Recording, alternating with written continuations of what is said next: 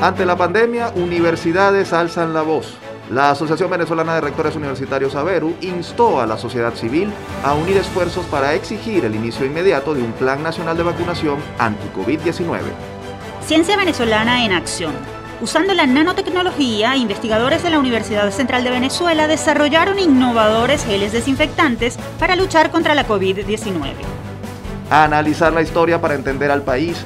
A 211 años del 19 de abril de 1810, académicos reafirman la importancia del estudio de nuestro pasado para entender la realidad del presente. Violencia y tiempos de COVID-19. Informe del Observatorio Venezolano de Violencia adscrito al Laboratorio de Ciencias Sociales de la UCB advierte que homicidios en Venezuela disminuyeron durante el primer año de pandemia, pero el país continúa registrando una de las tasas más altas de muertes violentas del continente. Y hablando de historia, un curso promovido por la UCAP busca rescatar la fotografía familiar y otros documentos personales como evidencias valiosas para la preservación de la memoria de distintas generaciones. Esto es solo una abrebocas del menú de temas que ponemos sobre la mesa y que compartiremos con ustedes durante la próxima hora. Acompáñennos porque esto es Universate, las voces de la Universidad Venezolana.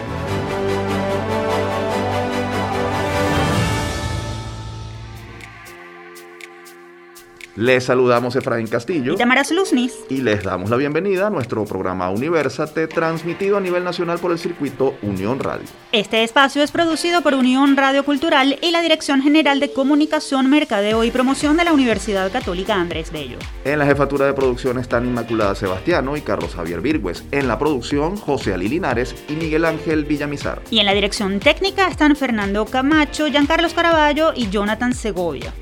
Este programa está siendo grabado desde el estudio de radio de la UCAB. Agradecemos el apoyo del Departamento de Producción Audiovisual de la Escuela de Comunicación Social de la Universidad por hacer esto posible. Tamara, un placer compartir contigo y los oyentes esta nueva edición de Universate, espacio de encuentro y plataforma de difusión de las iniciativas de la comunidad universitaria venezolana. Es así, Efraín. Nuestra revista radial de hoy trae informaciones y entrevistas valiosas sobre la realidad nacional, la innovación y la historia, y todo desde la mirada de la universidad y sus protagonistas. Y sin más preámbulos, comencemos entonces con nuestro recorrido por el acontecer universitario y académico nacional.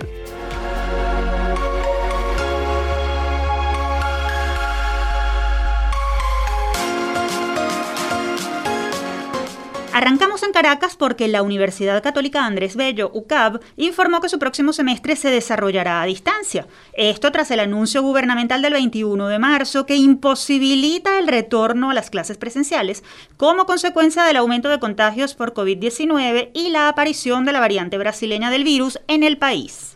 Según acordaron las autoridades en Consejo Universitario, al menos durante la primera parte del semestre abril-agosto 2021, que se iniciará el próximo 26 de abril, los 9.500 estudiantes y 1.200 profesores de la UCAP desarrollarán las actividades académicas bajo la modalidad de presencialidad remota, usando para ello las plataformas pedagógicas virtuales con que cuenta la institución. El Consejo Universitario no descarta el retorno parcial a las aulas a partir del 14 de junio si las condiciones así lo permiten. Por segunda semana consecutiva, la Asociación Venezolana de Rectores Universitarios, AVERU, se pronunció sobre la crisis ocasionada por la pandemia de COVID-19. A través de un comunicado, la AVERU pidió a Fede Cámaras, a la Conferencia Episcopal Venezolana, a la Academia de Medicina y a la Academia de Ciencias Físicas, Matemáticas y Naturales, entre otras organizaciones de la sociedad civil, unir esfuerzos para exigir el inicio de una vacunación masiva de la población ante el aumento de la morbilidad y la mortalidad de esta enfermedad en el país. Los rectores de las principales casas de estudio superior señalaron que el plan de inmunización debe cumplir con las recomendaciones de las instituciones científicas y médicas nacionales e internacionales, utilizar vacunas de reconocida seguridad y eficacia y no productos experimentales que pongan en riesgo el derecho a la salud y a la vida y llevarse a cabo sin discriminación y respetando a los sectores de la población prioritarios de acuerdo a su vulnerabilidad de riesgo. La semana pasada, la ABERU pidió al Ejecutivo incluir a los trabajadores universitarios en los grupos prioritarios de vacunación. A un año de pandemia, durante la crisis derivada de la COVID-19, se redujo el número de homicidios en Venezuela, aunque el país se mantiene con una de las tasas más altas de muertes violentas del continente americano. Según lo refleja el más reciente informe del Observatorio Venezolano de Violencia, en el que participan investigadores de varias universidades del país, durante 2020 se registraron al menos 11.891 fallecidos bajo estas circunstancias, una disminución de 28% versus 2019, cuando se contabilizaron 16.505 casos. Sin embargo, la tasa de 45.6 muertes violentas por cada 100.000 habitantes está muy por encima de cualquiera de otros países considerados violentos en América Latina. De acuerdo con el informe, en 2020 se registraron 4.153 homicidios cometidos por delincuentes, lo que representa un descenso de 37% versus 2019 y una tasa de 15,9 víctimas por cada 100.000 habitantes. Asimismo, se contabilizaron 4.231 muertes por resistencia a la autoridad, es decir, homicidios cometidos por los cuerpos de seguridad del Estado, lo que supone una reducción de 20% versus 2019 y una tasa de 16,2 víctimas por cada 100.000 habitantes. ¿Qué representan estas cifras? ¿Qué impacto ha tenido la pandemia en la configuración de la violencia? Y más allá de eso, ¿qué políticas públicas pueden ponerse en práctica para que la violencia en el país deje de ser un problema de salud pública? Sobre este tema conversaremos con el profesor Roberto Briceño León, sociólogo, doctor en ciencias y director del Observatorio Venezolano de Violencia. Profesor Briceño León, bienvenido a Universate. Gracias por acompañarnos. Saludos, Efraín. Saludos, Tamara, para ustedes y para su audiencia. Profesor, en la presentación comentamos que según el informe de la organización que usted representa, en términos absolutos los, homicidios en el país eh, se redujeron. ¿Qué significa esto? ¿Está Venezuela dejando de ser una nación violenta? ¿Qué tan violenta es Venezuela versus otros países de la región y el mundo? Para nada ha dejado de ser un país violento. Eh, si consideramos que la Organización Mundial de la Salud dice que hay una epidemia de violencia, cuando hay una tasa de 10 por cada 10 fallecidos por cada 100.000 habitantes, Venezuela tiene cuatro veces el umbral de la pandemia.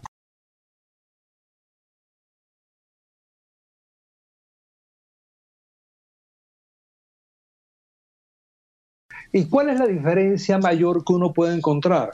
Bueno, hay una importante diferencia con los países que fueron violentos en América Latina, como Colombia. Venezuela tiene el doble, realmente más del doble de los homicidios que Colombia. O El Salvador, que en unos años fue, tuvo una tasa de más de 100 y que la ha logrado reducir notablemente. Ahora, si uno quiere comparar con Europa, por ejemplo, la tasa media está alrededor de un homicidio por cada 100.000 habitantes. Entonces uno diría, Venezuela tiene 45 veces más homicidios y más violencia que cualquier país eh, en medio de Europa. Digo como media porque Inglaterra tiene 0.5. Ahí seríamos 90 veces mayor o Japón tiene 0.5, sería 90 veces mayor. Entonces, hemos tenido una reducción, pero no es para nada una cifra para la cual alegrarse antes que llegara el gobierno eh, del presidente Chávez, la tasa era de 19 y 20, es decir, tenemos eh, eh, más del doble de lo que existía en aquel momento. Entonces, no hay ninguna razón que uno pueda decir válida para eh, pensar que estamos bien, a pesar de la reducción importante que se ha tenido. Profesor, en su informe ustedes hablan de la epidemia de la violencia policial y que por primera vez las muertes ocasionadas por efectivos policiales superaron a las generadas por delincuentes. ¿Cuáles son los datos y qué implicaciones tiene, tienen estos datos? Es una, una, cosa muy particular de lo que ha venido pasando en el país. Las víctimas de mm, homicidios, de violencia por parte de los delincuentes han ido en reducción.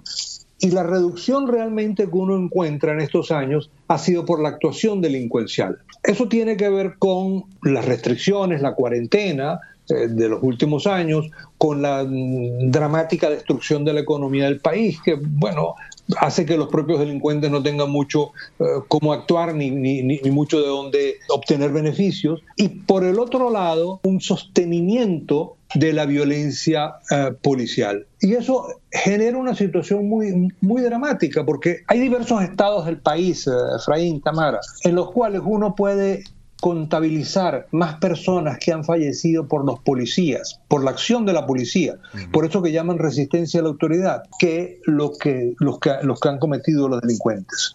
Y en algunos municipios podemos estar hablando de tres y cuatro veces más muertos por la policía.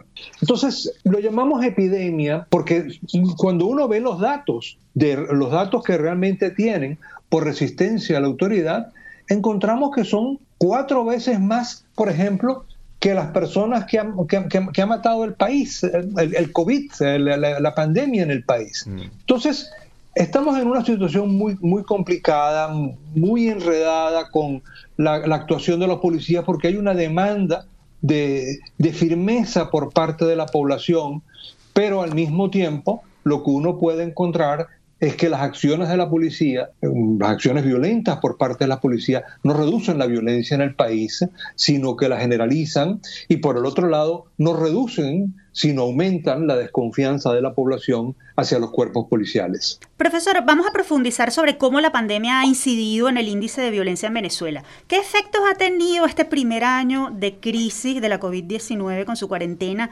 y la paralización de la actividad económica? Ustedes, por ejemplo, hablan en el informe de graves efectos sobre las familias. ¿De qué se trata esto? Cuando referimos a las familias, nos referimos fundamentalmente a la violencia intradoméstica familiar interna.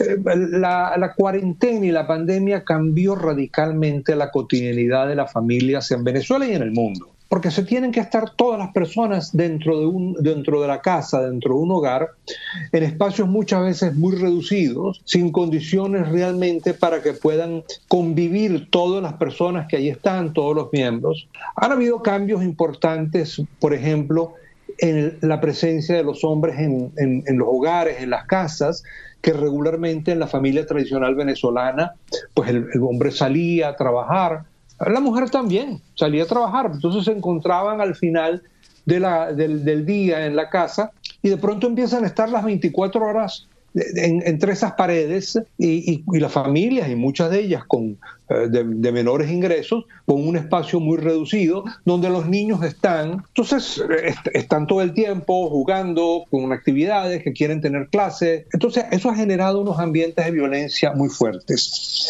Si eso lo sumamos con la mm, crisis económica, con la crisis humanitaria del país, se encuentran otros elementos adicionales, que es la poca existencia o la limitada asistencia eh, de, alimentos dentro de los hogares, dentro de las familias, eh, y una competencia que se da dentro eh, de la familia por los, por los alimentos. Entonces pudimos registrar casos muy dolorosos de madres que han castigado eh, violentamente, incluso una madre le quemó la boca a un niño porque se había comido, había ido durante la noche y se había comido eh, todo lo que estaba en la nevera, que era todo lo que tenían para el día siguiente, toda la familia.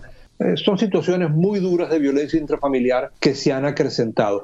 Y eso ha sido uno de los impactos de la pandemia. Eh, profesor, eh, a partir de estudios como este, ¿qué políticas públicas deberían implementarse para que esta realidad cambie y no se normalice eh, la violencia como conducta en la sociedad venezolana? Yo, yo diría, Efraín, que un elemento central en la definición de la política pública y la política de seguridad es que tiene que orientarse hacia la protección de los ciudadanos y de las personas. Con protección quiero decir protección general, protección del delito y protección de la acción violenta del propio Estado. ¿Por qué? Porque mucho de lo que ha ocurrido es que los cuerpos de seguridad se han destinado a proteger a los funcionarios o a proteger al Estado. Mm. Cuando uno compara los presupuestos que se dedican a los cuerpos represivos, los encargados de reprimir las manifestaciones en el país, con lo que se dedica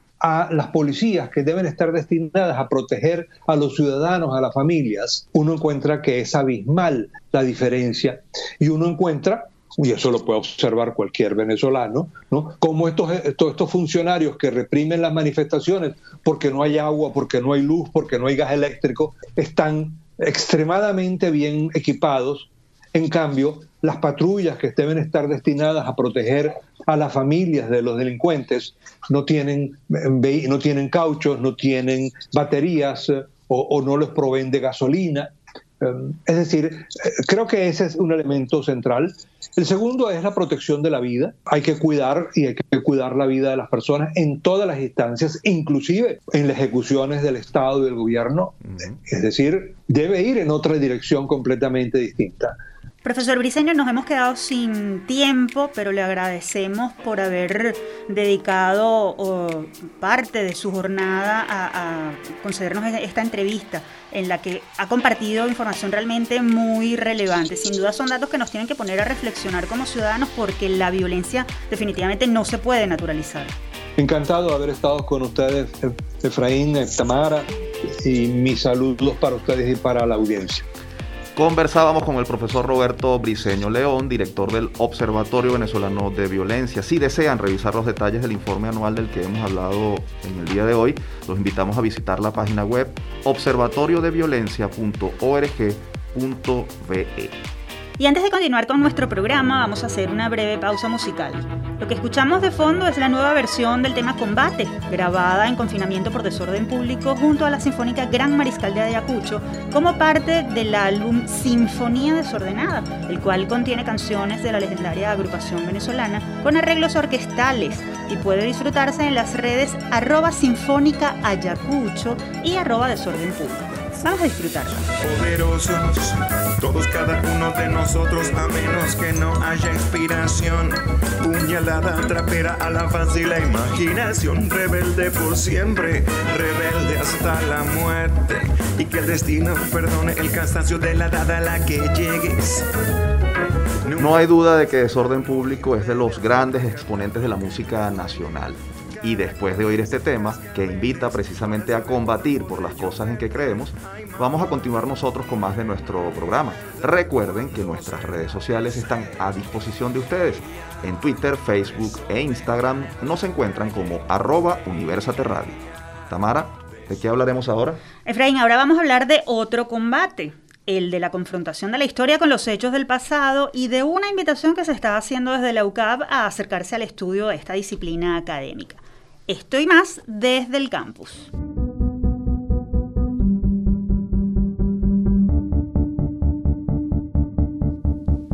El próximo 19 de abril se conmemoran 211 años de un hecho que desde niños generaciones de venezolanos han conocido como Declaración de la Independencia. Sin embargo, no es exactamente eso lo que ocurrió ese día de 1810. Historiadores como Manuel Donís señalan que en esa fecha se llevó a cabo un cabildo abierto en la Plaza Mayor de Caracas, convocado por blancos criollos para la confirmación de una junta de gobierno que defendiera los derechos del rey Fernando VII de España, cuyas colonias estaban amenazadas por el avance de las tropas napoleónicas en tierras ibéricas. Ese 19 de abril, tras la renuncia del representante de la monarquía, el capitán general Vicente Emparan, por presión de la gente en el, cabildo y el impulso del sacerdote José Cortés de Madariaga, un grupo de mantuanos instaló una junta que en principio apoyaría al rey, pero a la postre iría promoviendo la idea de un gobierno independiente de España y un año después, en 1811, declararía y firmaría el Acta de Independencia de Venezuela. Este breve resumen sirve para recordar por qué es importante conocer y estudiar la historia, para analizar el país, comprender de dónde venimos y hacia dónde vamos, y hasta para acercarnos a las verdades o mentiras que han sido contadas por los coronistas sobre los hechos de nuestro pasado colectivo. Precisamente para conversar sobre esto y sobre un curso de acercamiento a la historiografía venezolana que está organizando el Centro de Actualización Profesional CIAP de la UCAP, nos acompaña vía telefónica Jorge Bracho, profesor de Historia y doctor en Cultura y Arte egresado de la UPEL, ex coordinador del Centro de Investigaciones Históricas Mario Briceño Iragorri de esa casa de estudios y docente de pre y posgrado en la UCAP. Profesor Bracho, bienvenido a Universate, gracias por acompañarnos. Muy buenos días, muchas gracias por la oportunidad. Profesor, hablando de fechas patrias y conmemoraciones, ¿acaso nos han metido gato por liebre, como se dice popularmente, en los libros de historia al contarnos ciertos hechos históricos del pasado nacional, como los del 19 de abril de 1810? Es decir, ¿hay muchas mentiras o medias verdades en ellos? Bueno, eh, sí, no. Lo que sucede es que no se suele explicar, no se suele hacer referencia a acontecimientos como el 19 de abril de 1810 eh, en un sentido lo más próximo posible a lo que sucedió en, en, el, en ello. Pues. Y por lo general eso se ha utilizado más bien para establecer eh, o justificar situaciones que han sucedido en el presente. Lo importante cuando se estudia desde la perspectiva historiográfica es todo aquello que se ha representado, que se ha narrado y que muchas veces ha sido utilizado de un modo eh, o en términos políticos para legitimar y justificar situaciones del presente. Cuando la historia es otra cosa o, se estudia historia precisamente para nosotros comprender la situación del presente, para eso se estudia el pasado. Y eso del 19 de abril, por supuesto, nosotros podemos ver, no fue precisamente que se declara la independencia o, que se, eh, se estatuye por primera vez la independencia frente a la monarquía española, sino que se hizo un desconocimiento a ese Consejo de Regencia. Profesor, eh, en un momento en que se habla de sobrevivir a la crisis económica y a la emergencia humanitaria, es decir, a los asuntos más básicos, ¿Qué valor o importancia tiene recurrir al reencuentro con nuestro pasado colectivo a través del estudio de la historia para entender precisamente lo que nos pasa hoy? Mira, el estudiar el pasado es para restituir lo que se vino, lo, lo que comenzó a suceder, al menos desde 1797 en lo que fue la Capitanía General de Venezuela con aquella sedición de Guali España y, Juan Bautista Picornel era la lucha por la libertad, no era la, lucha ni por la distribución, sino más bien era una lucha um, dentro del marco de eso que se llamó la soberanía, y la soberanía tenía que ver con el libre albedrío, con la libertad de pensamiento, con la libertad de posesión, de tener, con la libertad de disfrutar lo que se, lo que se producía a través del trabajo, y además de eso la libertad de asociación, de agrupación. Lo que ha sucedido posteriormente es que se han eh, eh, impuesto otros otros valores dentro de la vida de los seres humanos dentro de los cuales solamente se enaltece una idea no solamente de, eh, de distribución de justicia y se suele olvidar el papel de la idea de libertad contra todo autoritarismo, contra toda, contra todo despotismo, contra toda tiranía. Yo creo que la historia y apegándonos a los acontecimientos, a los sucesos que nos han mostrado, sobre todo en el caso de Venezuela, es restituir esa idea de libertad. Pero no es una libertad para hacer lo que nos venga en gana, sino esa libertad que nos permita realizarnos como seres humanos y también está el hecho de opinar, el, derecho de expresar libremente lo que mi conciencia, sin afectar a los demás, me dicta. Profesor, la UCAB, a través del CIAP, está convocando a partir del 12 de mayo a un curso en línea titulado Historiografía venezolana en el siglo XX, Significados y Retos, en homenaje al historiador Germán Carrera Damas, precisamente uno de los más respetados eh, historiadores contemporáneos de Venezuela. A partir de lo que hemos conversado y de manera muy resumida, porque nos quedamos sin tiempo, ¿cuál es el objetivo y pertinencia de este programa académico y qué obtendrán quienes lo tomen? Además, ¿dónde pueden obtener más información? Bueno, la, información está en las páginas del CIAP UCAP. Pero lo importante de esto es la lectura de lo que se ha escrito acerca de la historia de Venezuela durante el siglo XX hasta alcanzar la época actual. Porque en términos generales, muchos de los aportes que hizo Carrera Dama en lo que se refiere a la historiografía o a la historia de la historia, están los eh, historiadores están en deuda con muchas de esas propuestas. Y yo creo que en esta situación que está viviendo actualmente Venezuela es necesario, es imprescindible que nosotros estudiemos, examinemos todas esas representaciones que se han hecho del pasado, o si no todas, muchas de ellas, y las que están predominando actualmente. Finalmente, profesor, hemos escuchado mucho una frase que dice que la historia la escriben los vencedores. ¿Es justa y cierta esa conseja? ¿Qué peligros encierra la frase en tiempos como los que corren de tanta polarización e ideologización de la vida? Sí, por lo general se suele eh, eh, eh, traspapelar, vamos a decirlo así, esa, esa, esa, esa idea que usted está, eh, está manejando en este momento con la idea de que en la historia hay buenos y malos. En la historia no hay buenos ni malos, en la historia lo que hay son los que vencen y, los que, y a los que derrotan. El problema de la historia y de la enseñanza de la historia y lo que tiene que ver con lo que la historia ayuda a imaginar del pasado es que muchas cosas de las que la contienen son eh, tergiversadas en un sentido o más bien para legitimar situaciones actuales o en, o en todo caso ver un pasado inerte, un pasado muerto simplemente para justificar situaciones del presente. Nosotros eh, creemos que es imprescindible y es un requerimiento del historiador eh, comunicar que la historia no solamente trabaja con problemas, sino que ella debe servir de base para constituir una conciencia histórica de compromiso, pero de compromiso con, eh, eh, con eso que había dicho hace un rato, que es la libertad. La libertad que da o es la base para las realizaciones dentro de toda república que se precie como tal. Profesor Bracho, muchas gracias por atender la invitación de Universitate y por acercarnos al valor de la historia y lo que su estudio significa. Gracias a ustedes y ha sido un placer y esperamos pues lo que a los que les interese el curso que se sigan inscribiendo para poder conversar porque ahí vamos a tener también ah, en dos o tres sesiones al, doctor Carrera porque ya yo he hablado con él y él se me ofreció ya eh, he conversado algunas cosas con él de lo que me gustaría su intervención. Pues. Muchas gracias. Muchas gracias a usted, profesor. Ustedes escuchaban al profesor Jorge Bracho, coordinador del curso en línea Historiografía Venezolana en el siglo XX, homenaje a Germán Carrera Damas, que estará dictando el CIAP UCAP. Ya saben que si desean más información, pueden ingresar a la página web ciap.com.ve.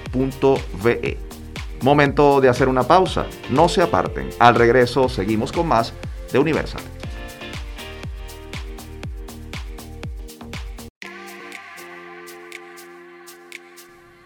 Seguimos con más de Universate, las voces de la Universidad Venezolana. Les recordamos que pueden seguirnos en nuestras redes sociales. En Twitter, Facebook e Instagram estamos como arroba Universate Radio.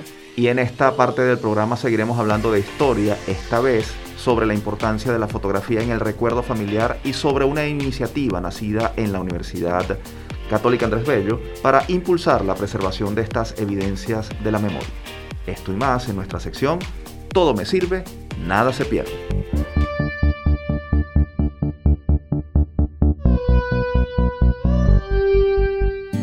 levanto en tu fotografía. Me levanto y siempre ahí estás tú. En el mismo sitio y cada día. La misma mirada, el mismo rayo de luz. Arrancamos con esta melodía de fondo porque expresa claramente una idea las fotografías no son solo pruebas de momentos importantes en nuestras vidas, ellas también dan cuenta de historias de inmenso valor, sobre todo cuando nos permiten conocer detalles de nuestra familia. Pero resulta que no son solo las fotos las que nos acercan a nuestros seres queridos, también existe otro tipo de documentos que solemos atesorar, pasaportes, postales, tarjetas, que dicen mucho de nosotros y de nuestros antepasados y que en plena era digital podrían correr el riesgo de desaparecer. Para hablar sobre este interesante tema, le damos la bienvenida a la profesora Dora Dávila, doctora en Historia y miembro del Instituto de Investigaciones Históricas de la UCAP. Dávila, quien ha realizado numerosos trabajos en el área de historia familiar, entre los que se destacan hasta que la muerte nos separe, el divorcio eclesiástico en el Arzobispado de México, 1702-1800, e Historia, Género y Familia en Iberoamérica, dictará el curso online La fotografía familiar y otros documentos, archivos en tu casa. Esto a partir del próximo 29 de abril. Profesora Dávila, bienvenida una vez más a Universate. Siempre es un gusto tenerla como invitada. Muchas gracias a ustedes por la invitación. Profesora, ¿qué dicen de una familia las fotografías y otros documentos como cédulas de identidad, pasaportes, licencias de conducir? ¿Cuál es la importancia y el valor que se les debe dar para preservar la historia de un grupo parental? Estos archivos son fundamentales para el estudio de la historia de la familia, pero no solamente desde el ámbito académico al cual estamos acostumbrados, sino al ámbito cotidiano y de la importancia de estos documentos que muchas familias tienen en sus casas y desconocen. La importancia y la historia que relatan las memorias vividas en cada uno de esos episodios que reposan en los archivos familiares. Profesora, hasta no hace mucho era frecuente ver en las casas colecciones de álbumes fotográficos que lograban despertar la curiosidad de todos, pero muy especialmente de las generaciones más recientes, ese interés por conocer la historia familiar. ¿Esa tradición habrá caído en desuso con el advenimiento de la era digital? ¿Cómo ha cambiado la producción y conservación de estos archivos familiares en estos tiempos? Las tecnologías actuales han contribuido mucho a la preservación de los archivos fotográficos. Sin embargo, eh, la preservación que existe dentro de la cotidianidad familiar de estos archivos eh, es muchísimo mayor, porque la tecnología ciertamente ayuda a recuperarlos, pero la invisibilidad que hay en los archivos que cotidianamente guardamos en las casas, en los álbumes o en los cajones familiares, es un tesoro que necesitamos darlo a conocer para darle la oportunidad de mostrarlos a las comunidades en otros formatos y en otras formas de preservación. Esto es fundamental. Ahora, eh, eh, profesora, precisamente sobre este tema, la UCAP está ofreciendo, ya lo decíamos en la presentación, el curso de ampliación en línea, la fotografía familiar y otros documentos, archivos en tu casa, que tiene una duración de un semestre y se, mm, será conducido por usted. Desde la óptica académica, ¿qué lograrán durante ese lapso los interesados en tomar este curso, además de aproximarse a su propia historia familiar? Van a obtener principalmente una visión más amplia de lo que son los documentos. Generalmente, cuando hablamos eh, de archivos y de historia, las personas piensan que tienen que irse a unos grandes archivos, bien sean nacionales, locales, regionales. Sin embargo, el archivo que reposa en la casa es también un archivo documental. Y las personas que formen parte de este curso van a descubrir y van a entender que no es necesario buscar afuera, que muchas veces la documentación que necesitan para armar historias la tienen allí cerca, a su mano, en su casa.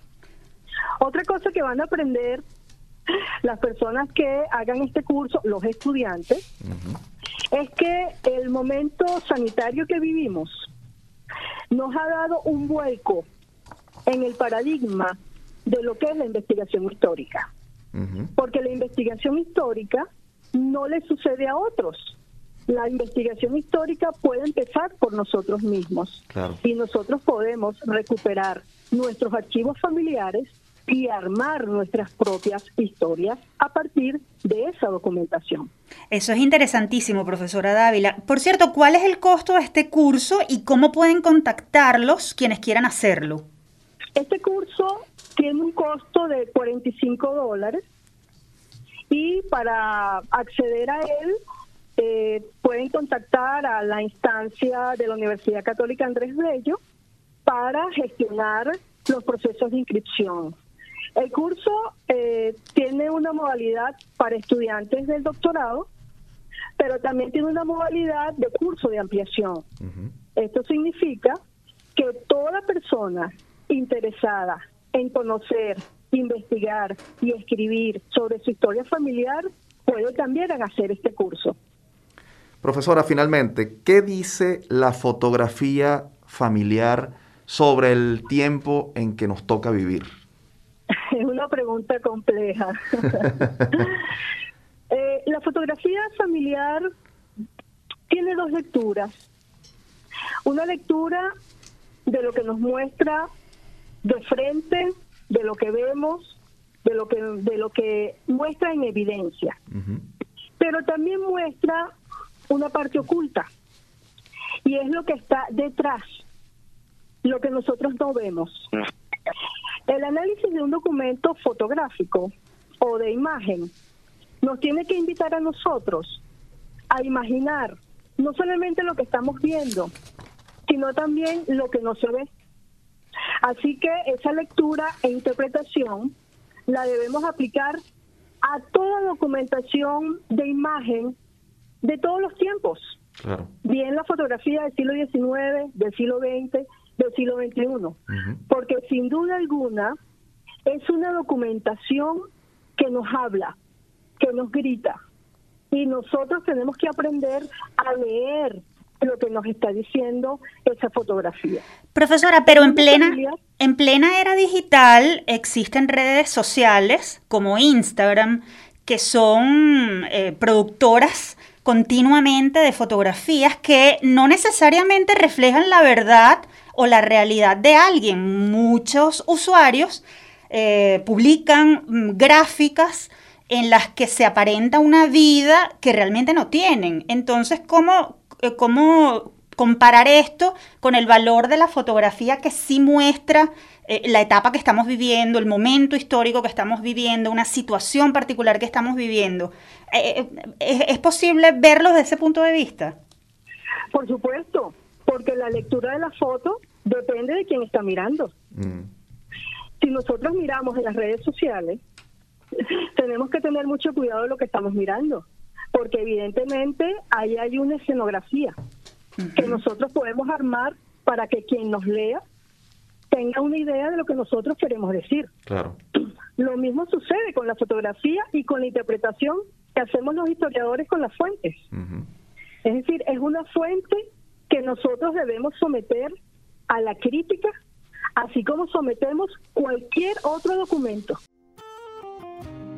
Profesora Dávila, ha sido muy interesante compartir con usted estos minutos. Gracias por participar en Universate y estaremos muy pendientes de este curso que esperamos además sea muy, muy exitoso. Gracias a ustedes por la invitación y bueno, un placer haber conversado. Hablábamos con la profesora Dora Dávila, ella es investigadora y docente del doctorado en historia de la UCAP. Y ya saben que si quieren profundizar en la historia familiar a través de fotos y otros archivos, pueden inscribirse en este curso ofrecido por el doctorado de historia de la UCAP. Para ello deben escribir un correo a la dirección tstraka, s t r a k -A, arroba ucap.edu.be. En la misma esquina nosotros los dejamos mientras tanto con una cápsula Universate.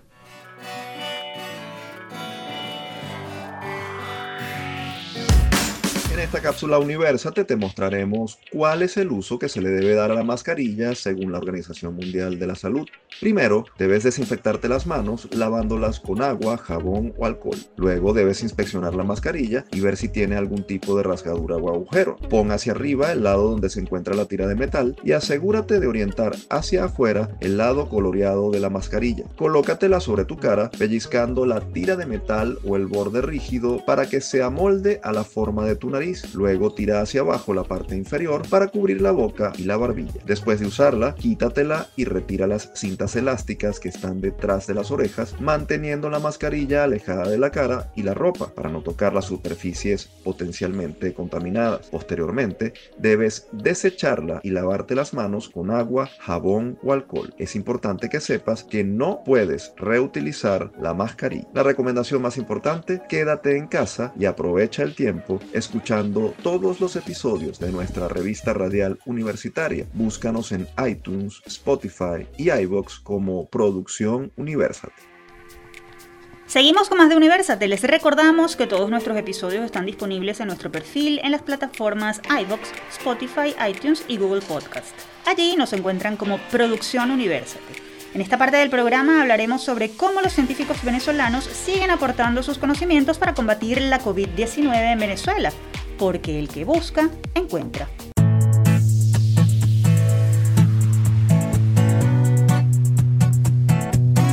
Investigadores de la Facultad de Ciencias y de la Facultad de Farmacia de la Universidad Central de Venezuela, UCB, anunciaron el desarrollo de seis productos antibacteriales y antivirales a base de nanopartículas de cobre y plata que pueden servir como desinfectantes ante la COVID-19. La información la dio a conocer la profesora María Rodríguez, jefa del Departamento de Química y coordinadora del posgrado en Química de la UCB, quien precisó que los seis productos tienen la finalidad de evitar que el virus se esparza en los espacios utilizados por el personal de Salud y además funcionan para la limpieza de las áreas posiblemente contaminadas. Pero dejemos que sea la propia profesora María Rodríguez quien nos dé todos los detalles. Por eso le damos la bienvenida a Universate. Profesora, bienvenida a nuestro programa. Gracias por acompañarnos. Gracias a ustedes por la oportunidad de mostrarle a sus radioescuchas lo que se está haciendo desde la Universidad Central de Venezuela. Precisamente, profesora, ¿qué significa producir geles a partir de nanotecnología? ¿Qué beneficios poseen las nanopartículas de cobre y plata para fabricar eh, geles antibacteriales? Bueno, el punto con la nanotecnología es que estamos trabajando con partículas muy, muy pequeñas del grosor de una hebra de cabello. Eso significa que en el área tanto cosmética como de salud estás aumentando la efectividad de esos principios activos porque atraviesan mejor eh, los espacios más pequeños, inclusive la misma piel. Entonces, el desarrollo de productos con nanotecnología lo que está haciendo es aumentando las propiedades de estos productos para accesar a los sitios en que necesitas que la actividad se, se genere. En el caso de las nanopartículas de cobre y plata, en los genes antibacteriales y en los genes de superficie, lo que estamos buscando es cubrir una mayor área de los espacios y evitar así que el virus se propague. Usted menciona la, ventaja de penetración que tiene o de efectividad que, pueden tener estos geles a base de nanopartículas. En todo caso, versus los que son preparados con alcohol y otros ingredientes, son más baratos. Eh, ¿Cuál es el porcentaje de efectividad en comparación con esos geles? Es decir, ¿qué diferencias adicionales se pueden eh, eh, comentar respecto a, este tipo de productos? Te explico. Fíjate, los geles de, de alcohol lo que hacen es, si la superficie está contaminada con el virus, matarlo porque el virus no tiene una barrera sino una barrera lipídica y el alcohol simplemente daña la barrera lipídica y los elimina. ¿Qué pasa con estos geles de nanopartículas de cobre y plata? Bueno, que esas, esas partículas de cobre y plata se depositan sobre la superficie y se quedan ahí, de tal manera que cualquier persona que haya tocado la superficie y esa superficie esté cubierta por las nanopartículas de cobre y plata, pues esas partículas van a evitar que ese virus permanezca en esa superficie el tiempo necesario como para que contamine a otro. Okay. Profesora, tenemos entendido que el Fondo Nacional de Ciencia, Tecnología e Innovación los está apoyando en esta iniciativa. ¿Es posible lograr la producción en masa de estos geles? Si es así, ¿cuándo podría eso ocurrir? ¿Están ustedes esperando tal vez por un patrocinante? Bueno, fíjate, en estos momentos, tal como tú lo dices, sí, tuvimos el primer apoyo del FONACIT para eh, desarrollar lo que serían las formulaciones. esa, esa, etapa ya culminó y estamos en la segunda etapa, que es la producción industrial. En este momento estamos esperando eh, el apoyo eh, del CODECIT, que es el que nos está ayudando en este momento para desarrollar estos productos y llevarlos a lo que es la zona, lo que es la parte de salud pública. Okay. Pero el interés de este tipo de proyectos es que una vez que se cumplan eh, esos objetivos de que eso llegue a la parte social y pública del país, este, puedan entonces luego tener patrocinantes, perdón, que puedan entonces hacer que el producto llegue a otros, a otros sitios. Eh, eh, respecto a los costos, eh, profesora, ¿estos geles son más, resultarían al producirse en masa, más accesibles que los que se producen actualmente en el mercado con, con alcohol? Mira, serían completamente competitivos. o sea, quisiera recordarles que son seis productos. Hay cuatro de estos productos que son dirigidos especialmente a hospitales y clínicas, porque estamos hablando de grandes espacios que deben ser rociados y los únicos dos que están como genes antibacteriales que estarían compitiendo de alguna manera con los productos de alcohol son los productos que les mencioné que son genes antibacteriales de plata y cobre. Ahora estamos hablando de precios competitivos inclusive con el mercado internacional.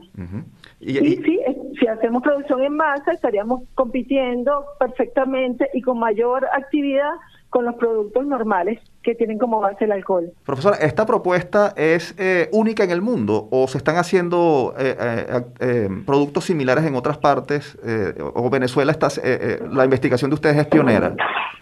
No, es pionera en Venezuela, la nanotecnología utilizando estas nanopartículas de cobre y plata es pionera acá.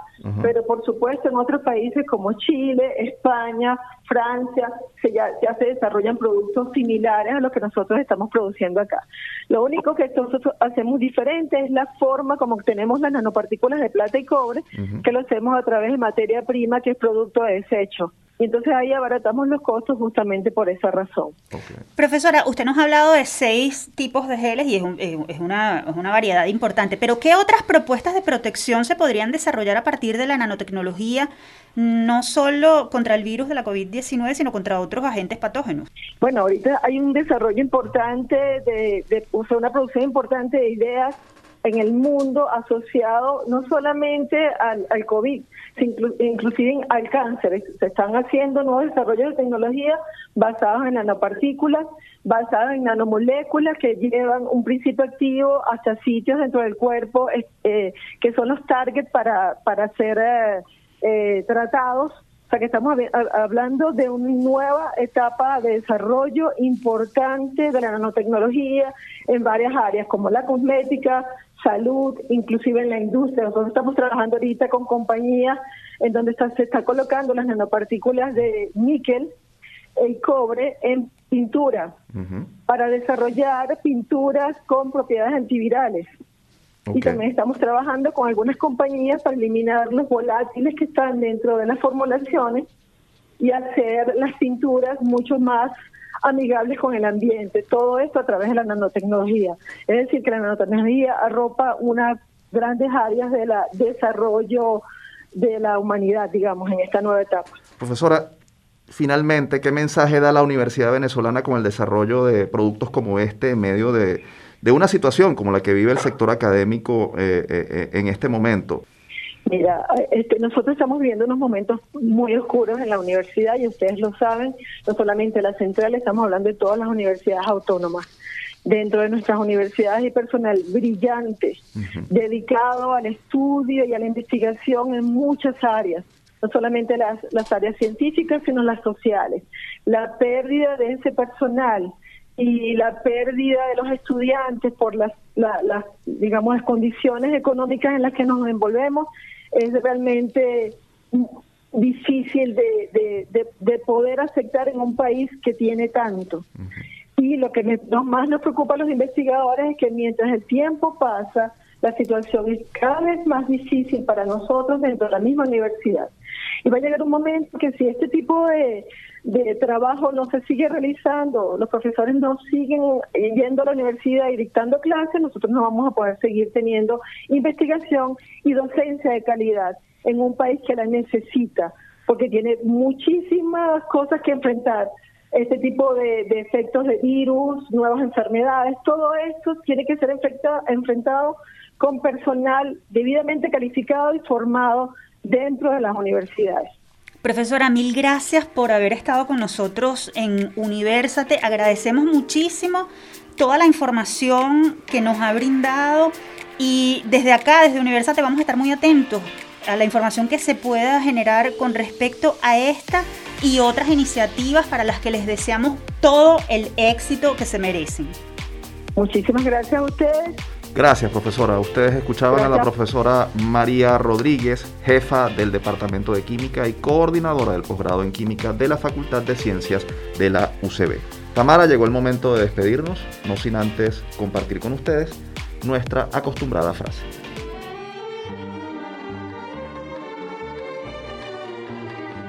La sociedad no ha querido ni podido conferir a sus representantes, jefes o mandatarios el derecho de ser injustos, ni de someterse a sus caprichos, ni tampoco de darles la facultad de ofender a sus miembros, a quienes debe seguridad, protección y equidad.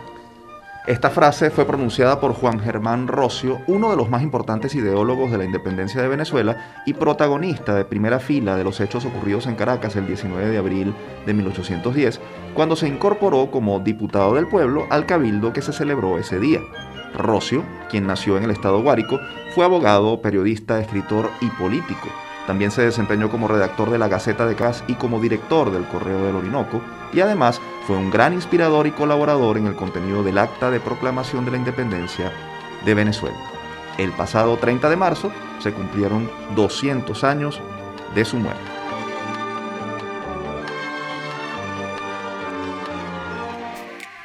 Ahora sí, nos despedimos por hoy. Les recordamos que esta fue una producción de Unión Radio Cultural y la Dirección General de Comunicación, Mercadeo y Promoción de la Universidad Católica Andrés Bello.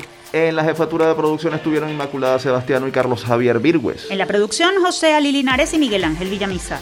En la dirección técnica, Fernando Camacho, Giancarlos Caraballo y Jonathan Segovia. Y en la conducción, quien les habla, Efraín Castillo y Tamara Slusnis. Hasta la próxima.